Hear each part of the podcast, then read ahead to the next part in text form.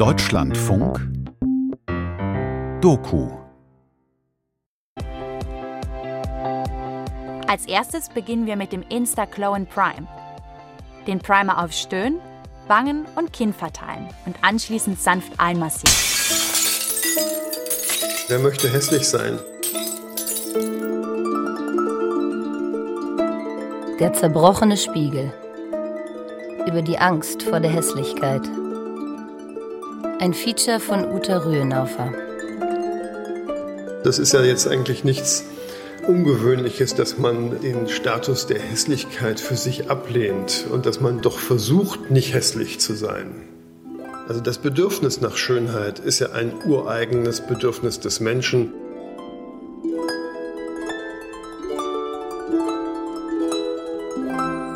La beauté n'est que la promesse du bonheur. Die Schönheit ist das Versprechen des Glücks, ist nur das Versprechen des Glücks.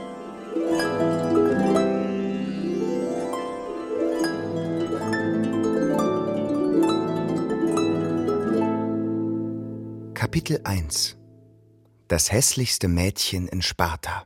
Oh Gott, ich glaube, das fängt am kleinen C an. Ich finde, mein kleiner C sieht aus wie so eine Rosine, irgendwie so bis hin zu meinen Knien, wo ich das Gefühl habe, da ist zu viel Speck dran.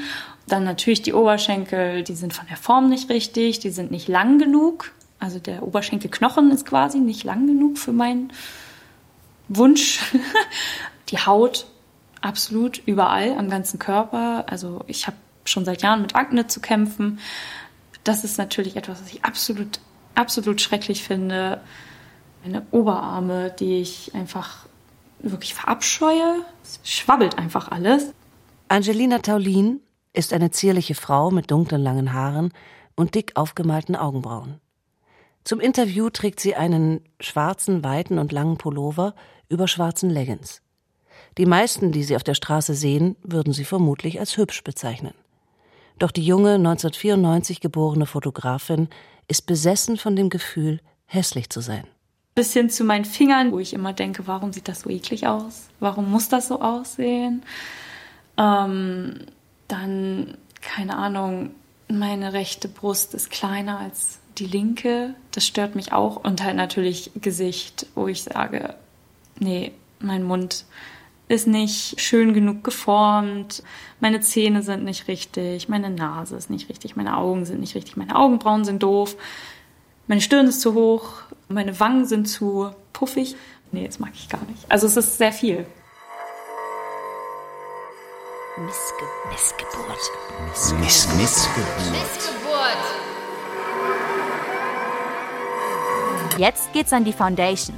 Das 3 in 1 Easy Match Make-up ist besonders leicht und passt sich deinem Hautton perfekt an.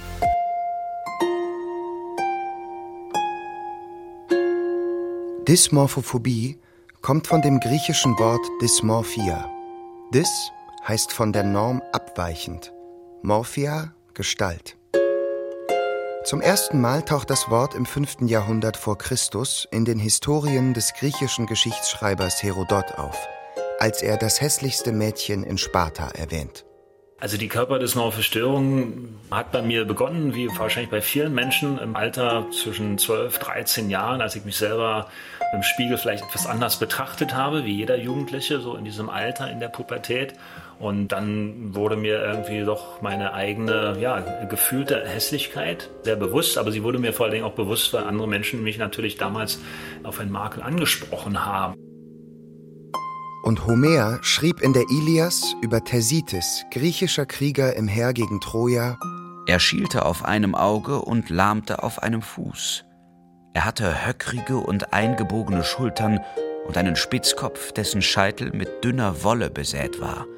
Widerlich war er. Was ich eben immer auch gehört habe, das war so Wellennase, Nasenmutant. Also sie war groß, sie hatte einen auffälligen Höcker, war eher wellenartig. Dazu das fliehende Kinn. Ja, man würde da Vogelgesicht dazu sagen. Also so gerade für einen 1,90 Meter großen Kerl ist das ähm, nicht so einfach. Martin Schulz, Jahrgang 1969, ist ein sportlicher Mann mit jungenhaftem Gesicht. Mit 20 hat er sich von einem plastischen Chirurgen die Nase begradigen und mit Ende 20 den Unterkiefer versetzen lassen. Von dem sogenannten Vogelgesicht, das ihm damals so viel Spott eintrug, ist nichts mehr zu sehen. Dennoch litt er noch bis Mitte 40 unter einer körperdysmorphen Störung, begleitet von schweren Depressionen.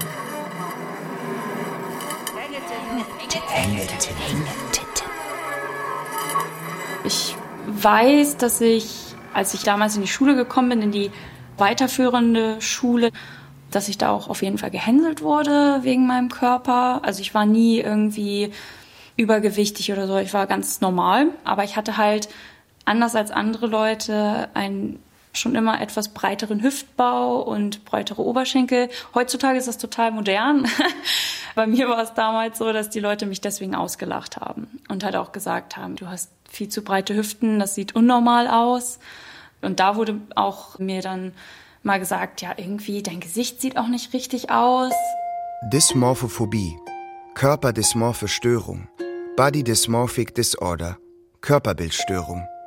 Auch Entstellungssyndrom, Missgestaltungsfurcht, Hässlichkeitsangst, Tersitis-Komplex. Die Betroffenen beschäftigen sich exzessiv mit vermuteten oder tatsächlichen, aber übertrieben wahrgenommenen Makeln in ihrem Aussehen. Die Fixierung auf ihre empfundene Hässlichkeit nimmt solche Ausmaße an, dass sie kein normales Leben mehr führen können. Ich war mit 13, 14 schon über 1,90 Meter groß, lang, schlaksig, Leptosom. Das trug ja auch dazu bei. Es gab auch Bemerkungen hinsichtlich meiner körperlichen Erscheinung. Aber das konnte ich verändern. Durch Training. Damals war es eben ein Muskelaufbau im Fitnessstudio, weil ich dann wenigstens diese körperliche Erscheinung verändern konnte. Ich war jeden Tag im Fitnessstudio, manchmal auch zweimal.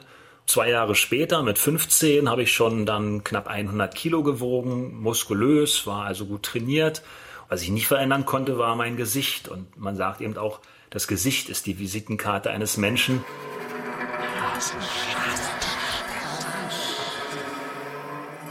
Und da ist mir dann auch aufgefallen, dass meine eine Gesichtshälfte tatsächlich anders aussieht. Also kein Mensch ist völlig symmetrisch. Aber dadurch, dass darauf so drauf rumgehackt wurde, habe ich darauf natürlich sehr viel geachtet und habe dann auch gesehen, okay, mein rechtes Auge ist kleiner als das andere. Ich habe angefangen, mir dann tatsächlich anzueignen, dass wenn ich lächle, ich meine rechte Augenbraue mit anhebe, damit mein rechtes Auge größer aussieht. Weil ich halt weiß, dass es sonst kleiner aussieht und es halt unsymmetrisch ist. Oder ich weiß, dass mein linkes Nasenloch kleiner ist. Da achte ich immer drauf, dass keiner von mir Bilder macht, irgendwie von weiter unten, dass man das halt nicht so doll sieht. In den internationalen Handbüchern zur Diagnose von psychischen Erkrankungen ist die Dysmorphophobie als psychiatrisch relevante Störung aufgenommen. Studien sprechen davon, dass in Deutschland ein bis drei Prozent der Bevölkerung unter einer körperdysmorphen Störung leiden. Die Dunkelziffer dürfte um einiges höher liegen. Denn immer noch ist die Erkrankung bei vielen Ärzten unbekannt und wird nicht diagnostiziert. Auch weil sie oft zusammen mit anderen psychischen Leiden wie Depressionen, sozialer Phobie oder, wie bei Angelina Taulin, mit einer Borderline-Störung auftritt. Außerdem schämen sich die Betroffenen und behalten ihr Leiden häufig für sich. Oder aber sie wenden sich statt an einen Psychologen an einen Hautarzt oder Schönheitschirurgen, um sich ihre vermeintlichen Makel wegoperieren zu lassen. Wenn man dann von jüngeren Mitschülern als 16-, 17-Jähriger gehänselt wird auf dem Schulhof und man ist ja eigentlich schon der relativ starke Kerl und muss sich dann von einem Siebtklässler etwas anhören, das hat mich extrem belastet.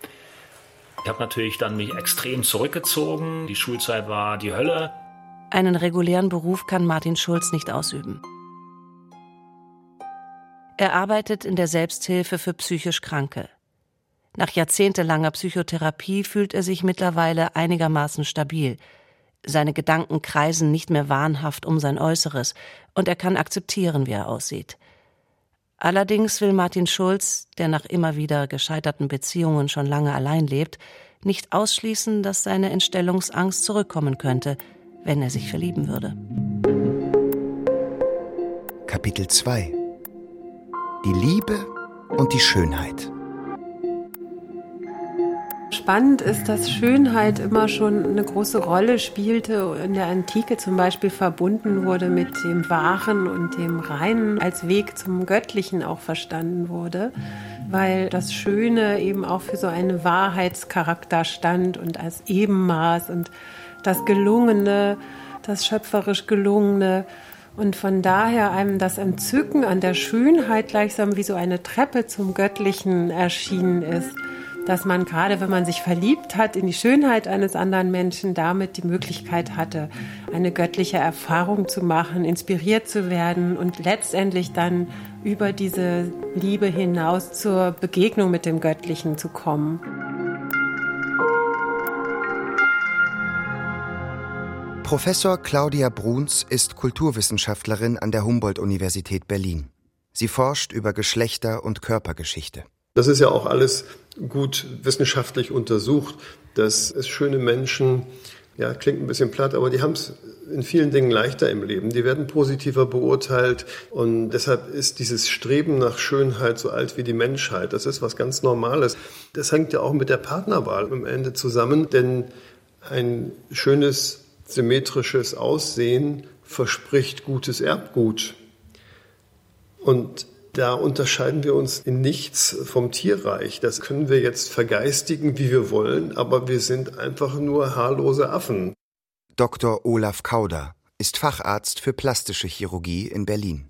Also Menschen wissen sehr genau, dass sie schlechter einen Job bekommen und dass sie sozusagen nicht die jugendlichen hippen Werte wie flexibel sein, offen sein und innovativ sein verkörpern können, wenn sie sozusagen ein völlig müdes, mit Tränensäcken und starken Schlupflidern belastetes Gesicht haben, mit hängenden Backen. Dr. Ada Borkenhagen arbeitet als Psychoanalytikerin in Berlin und forscht an der Universitätsklinik für psychosomatische Medizin und Psychotherapie in Magdeburg über Schönheitsideale und Schönheitsoperationen. Ich würde sagen, dass ich auf jeden Fall ein Mensch bin, dem das Aussehen von mir selbst wichtig ist. Und Josephine ist eine 17-jährige, selbstbewusste Schülerin, die sehr auf ihr Äußeres achtet. Sie trägt enge, figurbetonte Kleidung, schminkt sich, experimentiert mit ihren langen Haaren. Früher war mir das Aussehen sehr wichtig im Sinne von, wie wirke ich auf andere, finden andere mich hübsch, bin ich gut genug im Vergleich zu den anderen. Und es gab auch wirklich extreme Zeiten, wo ich mich sehr unsicher gefühlt habe, weil eben auf Instagram diese perfekten Mädchen waren, die so wunderschön waren. Man wollte irgendwie genauso aussehen wie die, so dass ich mir wirklich dachte, ja, wenn ich es aussehe, dann habe ich ein perfektes Leben, dann finden mich alle toll, dann ist alles gut. Immer wenn ich irgendwelche Rückschläge erlebt habe, beruflich, privat, Trennungen, dann fiel ich wieder zurück in dieses, es liegt daran, wie ich aussehe. Hallo meine Lieben. Heute habe ich ein paar Übungen für euch für eine Gesichtspartie, die mit der Zeit etwas problematisch wird, und zwar für die sogenannten Hängebäckchen, die sich hier unten bilden. Es gibt ja mal Patienten, die sagen, ich möchte aussehen wie der und der Schauspieler oder eine Nase haben wie der und der oder einen Mund wie die und die oder einen Hintern wie die und die. Gerade heute in den Zeiten mit den sozialen Medien. Dass Leute einen mehr akzeptieren, wenn man halt so aussieht. Dass die Leute netter zu einem sind, dass man bessere Chancen auch hat. Da heutzutage quasi diese Klassenzugehörigkeiten oder auch die Erwerbsbiografien sehr brüchig geworden sind, wird es für Individuen immer wichtiger, die eigene Identität auch mit dem eigenen Körper darzustellen.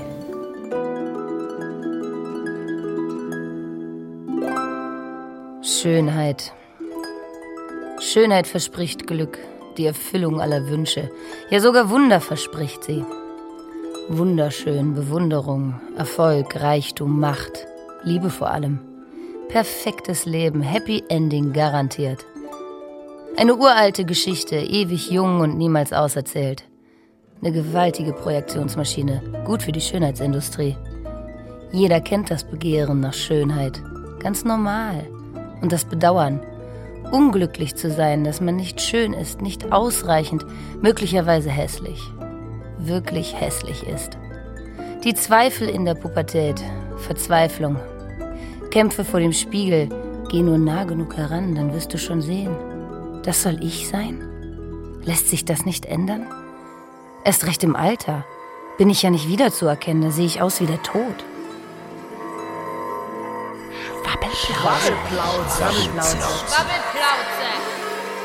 Also auf jeden Fall leicht untergewichtig, so im BMI 18 Bereich, denke ich. Das wären dann so um die 45 Kilo. Kein Po, keine breiten Hüften, sehr schmale Oberschenkel, am besten Oberschenkel, die nicht breiter sind als meine Waden. Sehr dünne Arme, eher knochige Schultern und einen sehr ja, grazilen, elfenmäßigen Rücken, längeren Hals, lange glatte Haare, gleich große Augen, die auch allgemein ein bisschen größer wären. Vielleicht auch, dass die Augenbrauen weiter oben sitzen und einfach eine ja, natürliche Form auch schon haben und nicht eine, die ich selber aufmalen muss. Eine schönere Nase, Das mit dem Schönmachen, das fing, glaube ich, in der siebten Klasse an. Ich habe mich in der Grundschule überhaupt nicht geschminkt und dann plötzlich ab der siebten Klasse im Gymnasium haben sich halt dann alle geschminkt. Wenn ich mir jetzt Bilder angucke, ich war hatten irgendwie drei Schichten Make-up und Concealer in der siebten Klasse, was ich krass finde.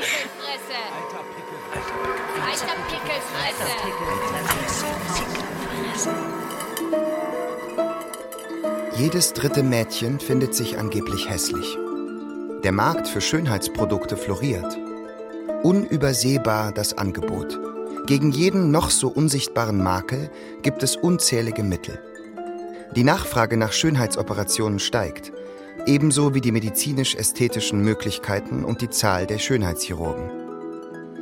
Mit 85 Prozent stellen Frauen und Mädchen immer noch das absolute Gros der Kundschaft. Minimalinvasive Eingriffe mit Botox und Hyaluronsäure gegen Falten und andere Alterserscheinungen haben die höchste Zuwachsrate.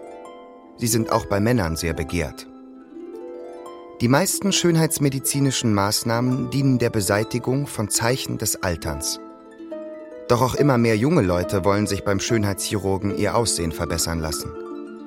Sogar die Vereinigung der deutschen ästhetisch-plastischen Chirurgen warnt davor, dass der Selfie-Boom samt der Möglichkeiten der Bildbearbeitung jungen Menschen falsche Schönheitsideale vermittelt und sie mit unrealistischen Vorstellungen in die Hände von Schönheitschirurgen treibt. Also meine Erziehung war halt sehr Männern gegenüber negativ und dass Männer halt eher sehr ja, gefährlich sind und Frauen im Endeffekt nur Sexobjekte. Und ich glaube, daher kommt das. So dieses, ich will kein Sexobjekt sein. So, ich will ganz unweiblich aussehen. Ich hatte zum Beispiel immer totale Komplexe irgendwie mit meiner Nase, immer schon, total. Und war immer, ah, ich wünschte, ich hätte die Nase von der und der, die ist so schön und klein und süß, dann würde ich viel hübscher sein und sowas. Aber irgendwie ist ja immer so dieses Schönheitsideal, so eine Stupsnase, kleine Stupsnase mit Sommersprossen und so große Augen und so. Und ich habe mir so oft gedacht, oh, es wäre so ein Glück, wenn ich einfach damit geboren wäre, dann wäre ja alles perfekt. Das war wirklich was Wichtiges für mich. Also das war so essentiell, diese Nase irgendwie anders zu haben.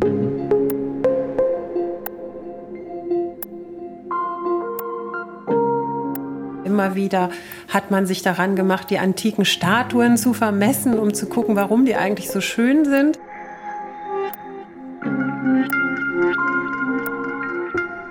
Das meiste ging tatsächlich immer von meiner Mutter aus. Und im größeren Umkreis natürlich so ab und zu andere Familienmitglieder, Tante oder auch die Mutter meiner Mutter. Die war auch eine ganz, ganz schlimme Person, muss ich sagen. Ich weiß noch, als sie auf ihrem Sterbebett lag und ich mich dazu erbarmt habe, nochmal vorbeizukommen und sie zu verabschieden, sagte sie zu mir, ja, du hast genau die breiten Hüften wie deine Mutter. Und das von einer todkranken Frau. Also es war schon hart. Ist immer wieder dieses Weibliche gewesen. Immer entweder du bist zu viel oder du bist zu wenig. Immer wurde irgendwas kommentiert an meinem Körper.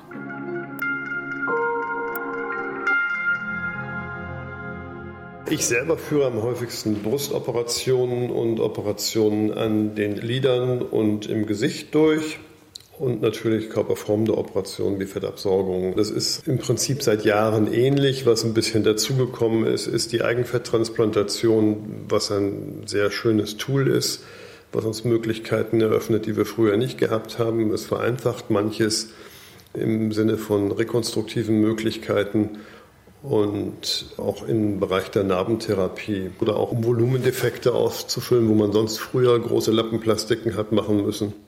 Genauso führen unsere technischen Entwicklungen, beispielsweise unsere Handykameras dazu, dass wir unsere Nasen immer etwas größer sehen, als sie in einem normalen Spiegelbild wären. Und das hat zur Folge, dass sich mehr Menschen wegen ihrer Nase unter das Messer legen. Aber das wäre für mich eher noch Ausdruck einer kulturellen Entwicklung. Da würde ich noch nicht von Pathologie sprechen.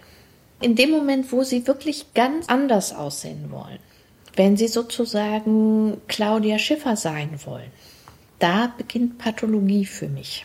Das ist für mich ein Kriterium, dass es sich eher um eine schwere Identitätsstörung handelt, als wirklich noch darum, dass sie etwas an sich verbessern wollen, weil sie sozusagen mit einem Bereich unzufrieden sind wirklich so, dass ich teilweise sogar mit einer guten Freundin von mir immer darüber geredet hatte und bei ihr war es genauso, dass sie ihre Nase nicht mochte. Dann war mir immer so, ja, okay, wenn wir alt genug sind, wenn wir das rechtlich dürfen, machen wir jetzt bei den Nasen-OP. Ich selbst habe da wirklich viel drüber nachgedacht. Man kann das ja auch ohne Operation machen, sondern nur mit Unterspritzen irgendwie. Ich habe auf jeden Fall sehr viele YouTube-Videos darüber gesehen, wo Leute halt auch zum Schönheitschirurgen gegangen sind.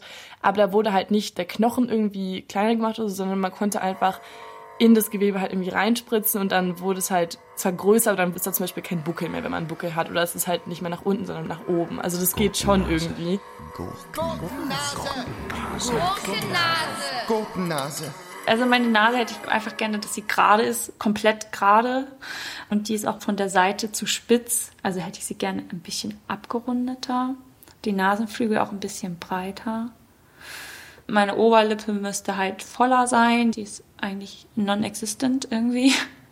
Meine Unterlippe könnte auch noch ein bisschen voller sein. Meine Zähne, dass sie alle richtig schön gerade sind und auch alle gleich groß. Auch, dass meine Hände, meine Finger anders aussehen. Ich finde, ich habe Wurstfinger. Also, dass die länger sind, so ein bisschen spitzer, dass das Nagelbett auch anders geformt ist. Also, es ist wirklich viel, wo ich mir denke, das wäre so mein optimaler Körper, in dem ich gerne stecken würde. Ja, das war in der Schule auch, dass ich mich verglichen habe und ich habe mich immer so zu den fünf Prozent der unattraktivsten zugehörig gefühlt. Die Angst, hässlich zu sein, die hatte immer schon was zu tun mit der Angst, nicht dazuzugehören, anders auszusehen, durch die Raster der Akzeptabilität zu fallen, den sozialen Normen nicht zu entsprechen. Und deswegen ist das Hässliche ja auch dann eine Definitionsfrage, was eine Gesellschaft möglicherweise an den Rand ihrer selbst stellt oder wen sie als hässlich bezeichnet. Fettsack. Fettsack. Fettsack. Fettsack. Fettsack. Natürlich eine Angst vor Hässlichkeit auf jeden Fall, weil man eben nicht hässlich sein will. Weil man ja dann schnell denkt, okay, andere denken jetzt, ich bin hässlich, weil ich eben nicht diese perfekte Nase habe. In den aktuellen diagnostischen Manualen wird die Körperdysmorphe-Störung sehr nah bei den Zwangsstörungen angesiedelt weil die Personen auf der Verhaltensebene sehr viel zwanghafte Züge zeigen. Also ein ganz starkes Vermeidungsverhalten. Sie versuchen das, was sie als körperlichen Makel an sich entdeckt haben, zu kaschieren. Sie versuchen das beispielsweise überzuschminken oder durch das Tragen bestimmter Kleidung unsichtbar zu machen. Auf der nächsten Ebene finden wir bei diesen Personen quasi ein fast zwanghaftes Verhalten, immer wieder das eigene Aussehen im Spiegel zu überprüfen, das sogenannte Mirror Checking.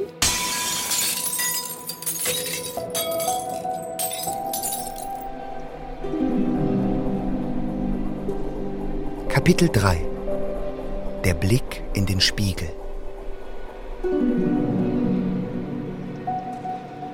Spieglein, Spieglein an der Wand.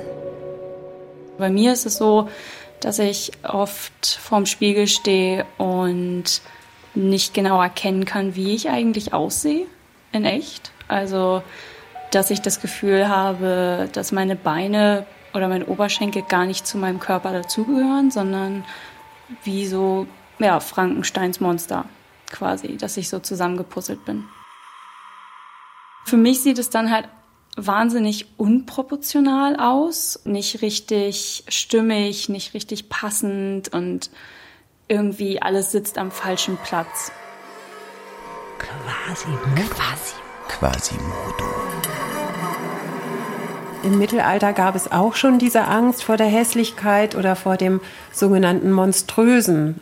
Also häufig ging es da erstmal um so Fehlbildungen oder fehlende Gliedmaßen oder Gliedmaßen, die sich anders entwickelt haben. Und dann hat man da auch frei assoziiert und an die Antike angeschlossen, an Beschreibungen von Menschen, die ihre Hände am Kopf haben oder die Füße an der falschen Stelle. Und an die knüpfte man auch ein Bildrepertoire des Mittelalters an. Das Monster spielt ja bis heute in unserer Kultur, in unseren Filmen eine ganz große Rolle in unserem Imaginären als das bedrohliche andere.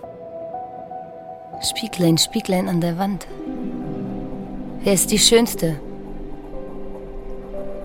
Wenn ein gut ausgeleuchteter Spiegel im Fitnessstudio vorhanden war, dann fiel es mir nicht schwer, mich da zu betrachten. Das war möglich, weil ich eben dann gepumpt habe, wie man so sagt, und ich gar nicht so auf das Gesicht geachtet habe. Aber wenn ich im Badezimmerspiegel oder eben vor zufälligen Spiegelflächen stand, war es mir eigentlich gar nicht möglich, mein Spiegelbild zu betrachten, weil ich mich ja als hässlich empfand und das nicht sehen wollte. Natürlich auch die inneren Vorgänge. Also ich möchte gar nicht mehr da sein, ich möchte nicht aus dem Haus gehen. Bei mir kam so eine Angst auch noch in öffentlichen Verkehrsmitteln, wenn ich mich in der Scheibe betrachten musste, weil ich dann eben noch sehr stark anfing zu schwitzen.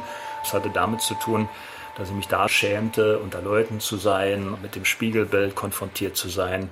Und dann bin ich so manches Mal dann eben, bevor ich ankam, schon ausgestiegen und lieber zu Fuß gegangen. Spieglein, Spieglein an der Wand. Wer ist die Schönste im ganzen Land?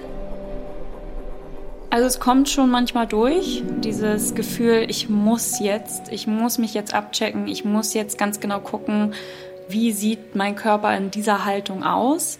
Ich checke dann einmal komplett meinen ganzen Körper ab und drehe mich in verschiedene Haltungen, vergleiche mich natürlich auch viel mit mir selber. Also, dass ich dann auch irgendwie mit meinen Händen meinen Umfang messe oder dass ich auch mit einem Maßband meinen Umfang messe. Dass ich auch mal Bilder von mir selbst mache vorm Spiegel, um zu gucken, okay, heute siehst du so aus, morgen siehst du so aus quasi.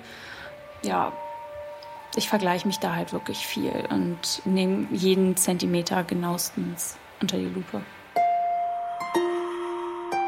Angelina Taulin ist seit langem in psychotherapeutischer Behandlung und ihrem Hässlichkeitswahn nicht mehr hilflos ausgeliefert. Jedoch, erzählt sie, kann sie an schlechten Tagen dem Zwang, sich im Spiegel zu kontrollieren, nicht widerstehen. Immer wieder, zigmal am Tag, betrachtet sie sich. Stunden gehen damit hin. Manchmal stellt sie auch ein Foto von sich auf dem Computerbildschirm neben das einer Instagram-Schönheit, um sich ihre ganze Hässlichkeit vor Augen zu führen. Die Fotografin führt im Internet einen Blog, auf dem sie unter der Rubrik Frankensteins Monster oder wie sich Dysmorphophobie anfühlt, Selbstporträts in Schwarz-Weiß zeigt. Sie ist auf ihnen nur mit Unterhose und BH bekleidet. Auf einigen Bildern hält sie sich eine Lupe nah an ihre Haut so dass jede noch so kleine Pore wie ein Krater wirkt und nicht einmal die Haut einer Puppe makellos aussehe. Auf anderen Bildern hat sie sich schiefe schwarze Linien ins Gesicht gemalt und ihre Lippen überschmiert, oder sie verformt mit den Händen ihr Gesicht oder ihren Bauch. Sich so zu fotografieren betrachtet Angelina Taulin als Selbsttherapie. Weil die Kamera keine Emotionen hat, erklärt sie, hat sie mit Fotos von sich weniger Schwierigkeiten als mit ihrem Spiegelbild. Weil ich meinem eigenen Kopf nicht vertrauen kann. Vertraue ich erstmal keinem Spiegel. Das ist ja das, was ich in diesem Spiegelbild sehe. Das, was mein Kopf projiziert und nicht unbedingt das, was mir der Spiegel eigentlich tatsächlich zeigt. Wir Menschen haben eine ganz besondere Beziehung zu unserem Spiegelbild. Das Spiegelbild zeigt uns Menschen, dass wir auch von anderen gesehen werden können, also wenn wir uns das erste Mal im Spiegel erblicken und auch erkennen, das tun wir ja erst ab einem gewissen Lebensalter, in der Regel ab dem 18. Monat, sind Kinder in der Lage, sich im Spiegel zu erkennen und zu erkennen, dass sie selber sich sehen sozusagen. Und damit realisieren sie auch, dass sie von außen auch gesehen werden können, also von einem anderen aus. Und da kommt dann sofort auch das Soziale ins Spiel und die sozialen Normen. Sich im Spiegel zu erkennen, ist ein wichtiger Schritt in der psychischen Entwicklung des Menschen. Das sich erkennen im Spiegel ist zentral für die Entwicklung von Selbstbewusstsein und Identität. Es geschieht gleichzeitig mit der Erkenntnis, dass man auch von anderen wahrgenommen wird. Das bin ich und so sehen mich auch die anderen. Dabei suggeriert der Spiegel, dass man objektiv so aussieht, wie man selbst sich im Spiegel sieht und die anderen einen genauso sehen. Doch so ist es nicht. Man sieht sich bei jedem Blick in den Spiegel anders, und was man sieht, ist nicht identisch mit dem, was andere sehen. Zu Selbstbewusstsein und Identität gehört, die immer anderen Selbstbilder im Spiegel mit den Blicken und Reaktionen von anderen zu einem stabilen Gesamtselbstbild zu verschmelzen. Das gelingt nicht immer. I have the power. The power to make you beautiful. Even breathtaking.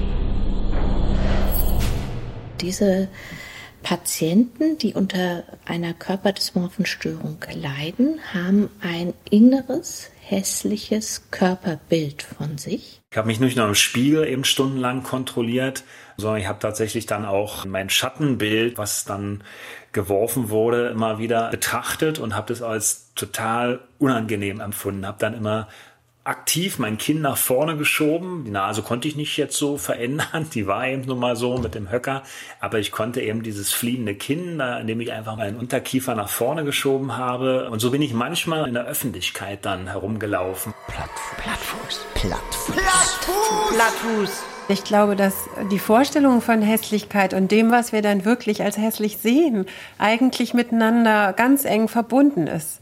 Das lässt sich gar nicht so trennen, denn das, was wir sehen, hat immer schon eine kulturelle Voraussetzung. Das Sehen ist nichts Natürliches, sondern etwas, was wir kulturell erlernen, genau wie das Fühlen und Schmecken. Also diese Sichtbarkeit von Andersheit, die muss erst hergestellt werden und dann kann sie aber auch so einen selbstverstärkenden Effekt haben, dass diese Gruppen, die als anders sichtbar sind, dann auch der Gefahr stärker ausgesetzt sind, ausgegrenzt zu werden.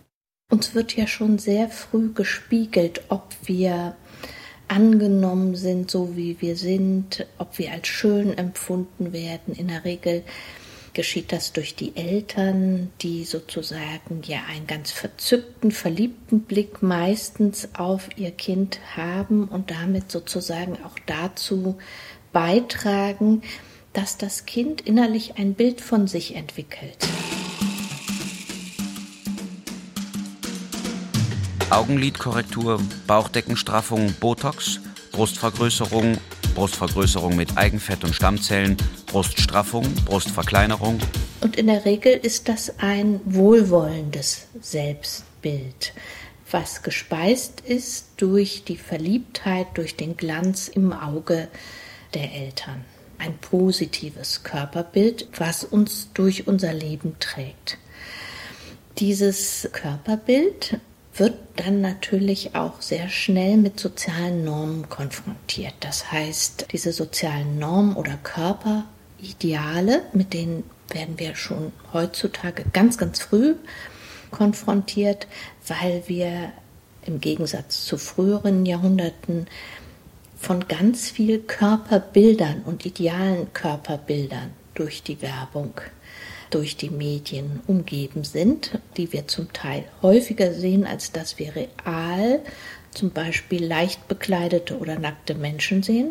Und insofern prägt das auch unsere Körpernorm und unser Körperidealbild. Und es kann dann sehr schnell zu einer sehr großen Lücke kommen zwischen meinem Selbstbild oder meinem Körperbild, so wie ich bin und wie ich mich im Spiegel sehe, und den sozialen Normen, den Schönheitsidealen, wie ich sein sollte.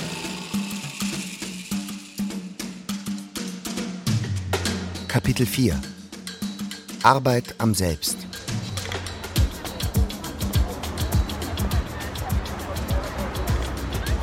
Die Praxis für ästhetisch-plastische Chirurgie von Dr. Olaf Kauder liegt in bester Lage am Berliner Kurfürstendamm. Sie ist umgeben von Niederlassungen exklusiver internationaler Modehäuser. An der nächsten Straßenecke bietet ein großes Geschäft Botox to go an.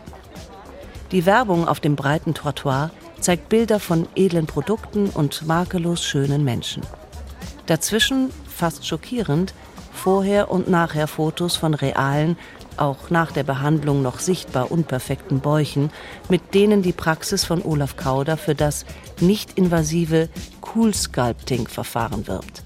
Fettreduktion durch Kälte.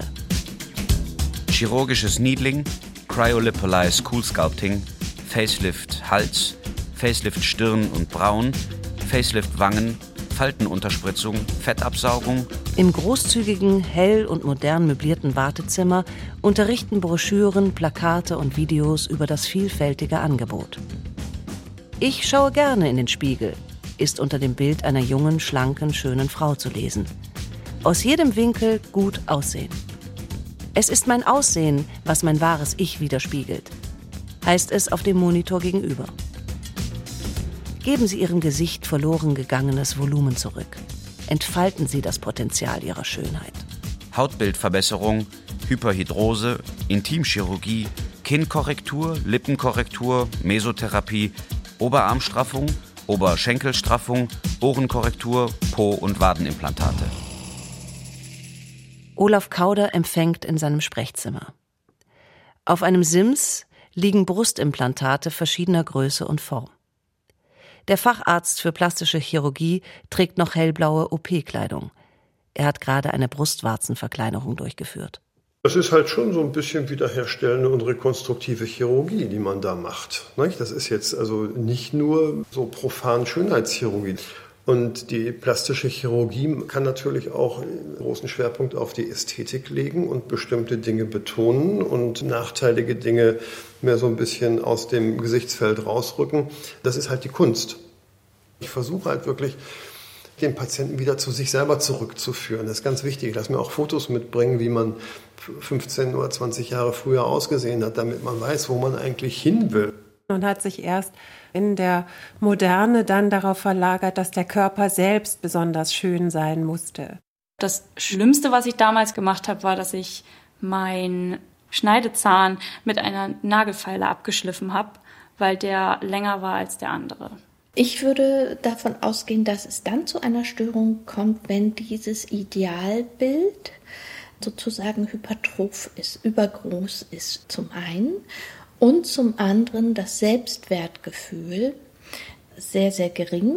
Und das heißt, die Lücke oder die Kluft zwischen meinem erlebten und erfahrenen Körperbild und diesem idealen Körper-Selbstbild, die ist besonders groß. Beispielsweise, Sie machen ein technisch toll durchgeführtes Facelift und dann guckt der Patient in den Spiegel und sagt, wer ist das denn vor mir? Das ist die schlimmste Komplikation, die Sie haben können. Das darf nicht passieren. Es ändert sich ja natürlich auch immer wieder, aber jetzt so in den letzten Jahren, so diese typischen Instagram-Models irgendwie so dünn, aber irgendwie trotzdem so Brüste und Po und halt so große Augen, so eine richtig kleine Nase, so schöne Haare, große Lippen, sowas. Das sieht man aber jedem Instagram-Model gefühlt. Wirklich, wenn du zu den richtig Bekannten guckst, die sehen eigentlich alle gleich aus. Also das ist wirklich bei den meisten wahrscheinlich auch nicht so, wie es davor irgendwie war. Die haben sich auch ändern lassen. Viele Photoshoppen da ja auch. Das beeinflusst halt eben die ganze Generation, vor allem die Mädchen, dass sie genauso aussehen wollen, weil sie das eben als schön und begehrenswert sehen.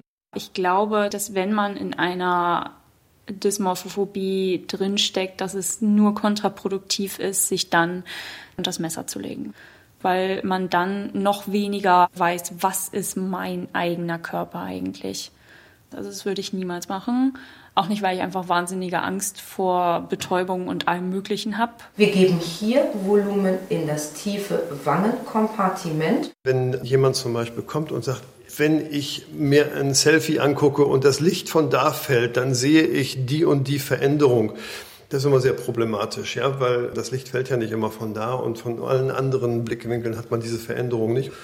Meistens kann man dieses Begehren gar nicht befriedigen, weil es wird dann sich immer wieder irgendetwas anderes finden, was dann wieder stört. Und das ist eigentlich ein Zeichen dafür, dass hier eine grundlegende Verunsicherung vorliegt, die möglicherweise ganz anders behandelt werden muss als mit den Mitteln, die uns zur Verfügung stehen.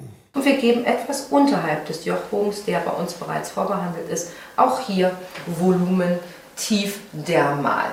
Ich wollte auch nie einem Schönheitsideal entsprechen. Ich wollte einfach nur durchschnittlich und normal und unauffällig sein. Wir benutzen dieses Wort der Norm und der Normalität, des Normalmaßes ganz selbstverständlich. Dabei ist es eine Kategorie, die eigentlich erst im 19. Jahrhundert aufkommt dass da überhaupt Normalmaße genommen werden. Das hatte was damit zu tun, dass man die Bevölkerung statistisch erfassen wollte, um ihre Leistungsfähigkeit und Arbeitsfähigkeit zu steigern.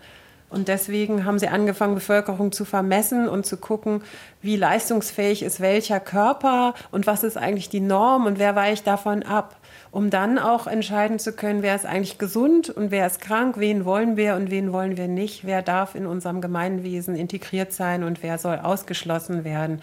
Und insofern sind diese Schönheits- und Hässlichkeitsfragen eben keine unschuldigen, sondern immer politische Fragen, weil sie über eine Grenze entscheiden zwischen drinnen und draußen.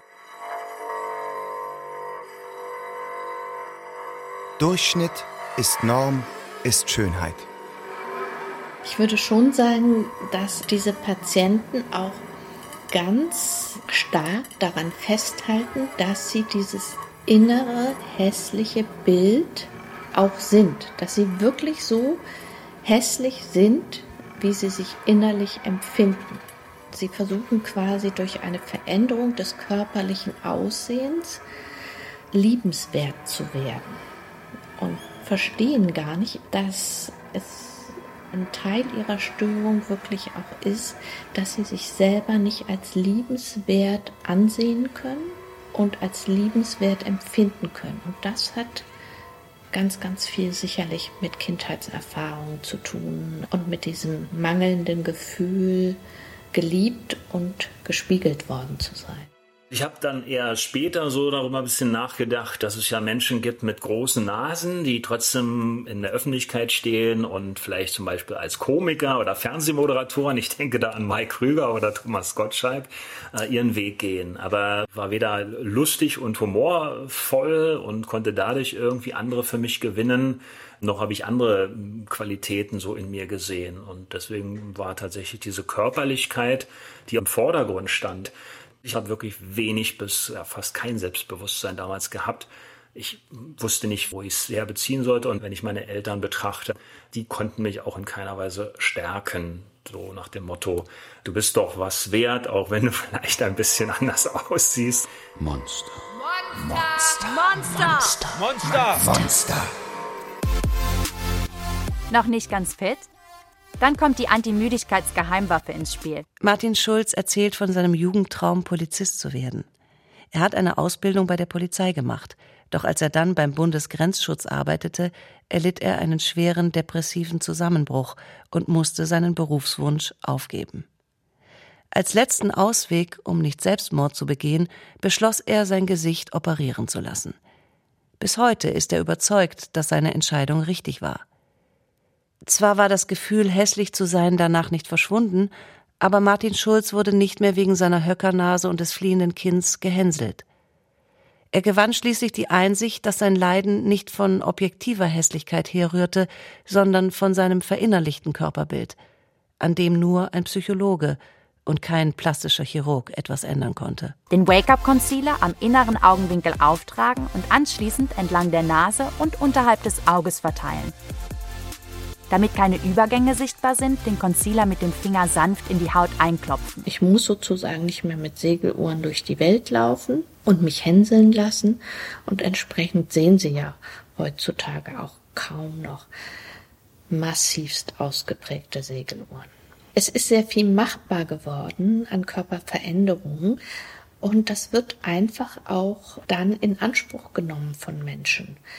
Die sind mit einzelnen Bereichen ihres Körpers unzufrieden, können aber sozusagen ihr Gesamtbild gut akzeptieren und versuchen diese einzelnen Bereiche zu verändern. Und solange das so bleibt und sozusagen sie mit ihrem Gesamtbild zufrieden sind, würde ich auch sagen, ist das nicht unbedingt pathologisch, sondern einfach eine Folge der gesellschaftlichen Entwicklung, dass heutzutage der Körper nicht mehr Schicksal ist. Wenn man gute Erfahrungen gemacht hat und eben auch mehrere, ich sag mal, Baustellen am Körper hat, das ist ja jetzt nichts Seltenes, dann kommt man auch gerne mal wieder. Ja, und man wird auch älter, der Körper verändert sich und wir sind ja heute mit 50, 60 Jahren im Kopf jung. Aber wir gucken in den Spiegel und sehen einen gealterten Körper, der mit dem, was wir fühlen und empfinden, nicht übereinstimmt. Krähenfüße. Ich glaube, dass sich die Normen immer stärker ausdifferenziert haben, dass Hässlichkeit jetzt bis ins kleinste Detail durchbuchstabiert wird und Schönheit immer stärker nicht nur eine Option ist, sondern sogar ein Muss, weil dann gesagt wird, du vernachlässigst dich wenn du da nicht mitmachst, dann bist du nicht so gepflegt oder guckst nicht genug auf dich. Und das ist so eine Art mangelnde Selbstsorge. Und diese Selbstsorge ist aber auch wieder Teil einer gesellschaftlichen, politischen Ordnung, die eben den Einzelnen dazu anhält, immer mehr sich um sich selbst zu kümmern, sich zu perfektionieren im Sinne einer funktionierenden Persönlichkeit, die sozial angepasst, optimiert, leistungsfähig ist alle Jungs, die ich kenne, rennen gerade ins Fitnessstudio, weil sie eben diese ganzen Typen auf Instagram sehen, genauso wie die Mädchen Schönheits-OPs machen wollen oder auch ins Fitnessstudio gehen, weil sie diese ganzen Mädchen auf Instagram sehen und die Jungs sehen halt die Jungs auf Instagram und dann denken sie sich, das finden die Mädchen gut, das jetzt gehen wir auch.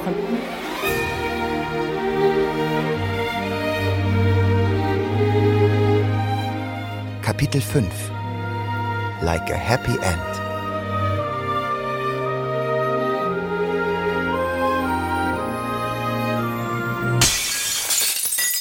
jeden Fall kann man eindeutig sagen, dass die Körpernormen enger werden und restriktiver werden. Heutzutage haben sich auch für den weiblichen Intimbereich zum ersten Mal allgemeinverbindliche Schönheitsnormen herausgebildet. Ich glaube, dass sozusagen das gemachte Körperbild einfach sehr viel wichtiger wird. Was das an sozialen Verwerfungen produzieren kann, darüber muss man diskutieren. Was bedeutet das, wenn sich zunehmend ein Druck entwickelt, dass jeder das machen muss, weil er sonst körperlich stigmatisiert wird? Sozusagen, dass man in Zukunft den sozialen Status auch an den Falten ablesen können wird und nicht nur an dem Zustand der Zähne.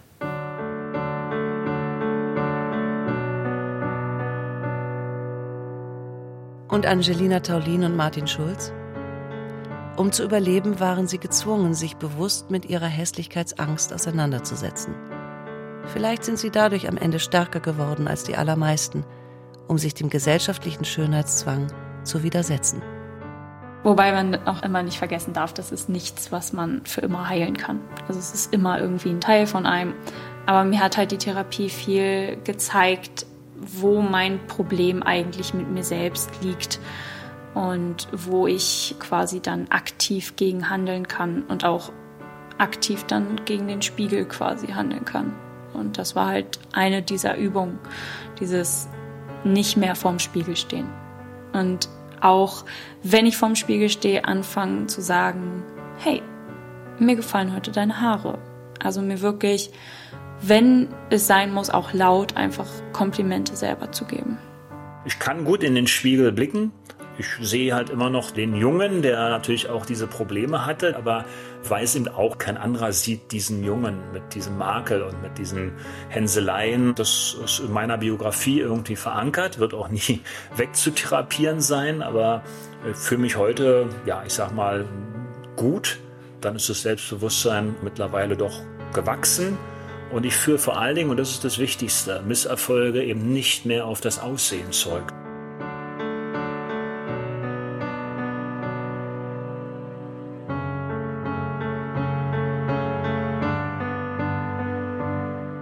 Ich glaube, es ist ein Prozess, so stark zu sein, dass man sagt irgendwann, okay, mich stört das alles gar nicht mehr. Und ich fühle mich so wohl in meinem Körper, wie ich bin. Und es ist so, dass es bei mir schon besser geworden ist. Also letztes Jahr hätte ich das Interview hier nicht geben können.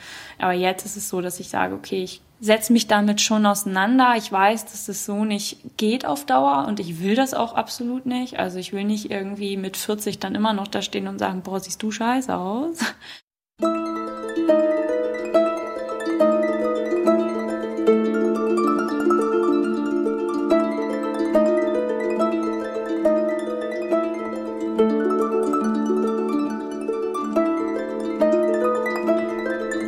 Der zerbrochene Spiegel. Über die Angst vor der Hässlichkeit. Ein Feature von Uta Rühenaufer. Es sprachen Claudia Hübecker, André Kaczmarczyk, Lisa Marie Seidel und David Wormwig. Ton und Technik Christoph Rieseberg und Christoph Schumacher. Regie Susanne Krings. Redaktion Klaus Pilger.